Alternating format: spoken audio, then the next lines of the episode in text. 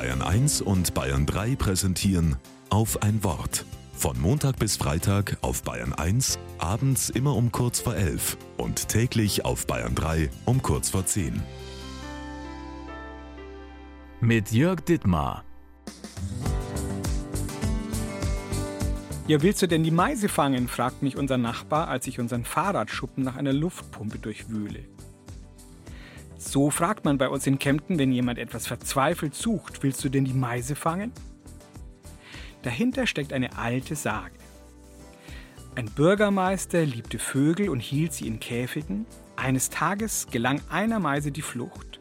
Sofort ließ er den Befehl verkünden, alle Stadttore müssen geschlossen werden und die Bürger sollen in allen Ecken und Gassen nach der Meise suchen. Die aber blieb verschwunden. Ich finde diese Sage ein bisschen drollig und ein bisschen tragisch. Wie sollen denn Stadttore ein Vögelchen aufhalten? Und warum sollte es sich in einer Ecke verstecken, wenn es doch fliegen kann? Ist doch irre, dass dem Bürgermeister nichts Besseres einfällt, als die Stadttore schließen zu lassen. Aber ich kenne das von mir. Wenn es ein Problem gibt, reagiere ich gern mit der erstbesten Lösung, ohne viel Nachdenken.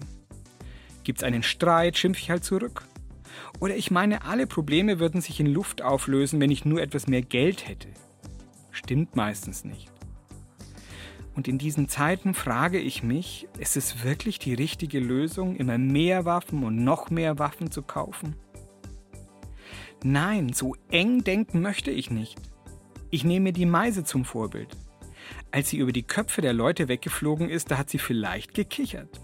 Vergesst den Himmel nicht, höre ich sie zwitschern.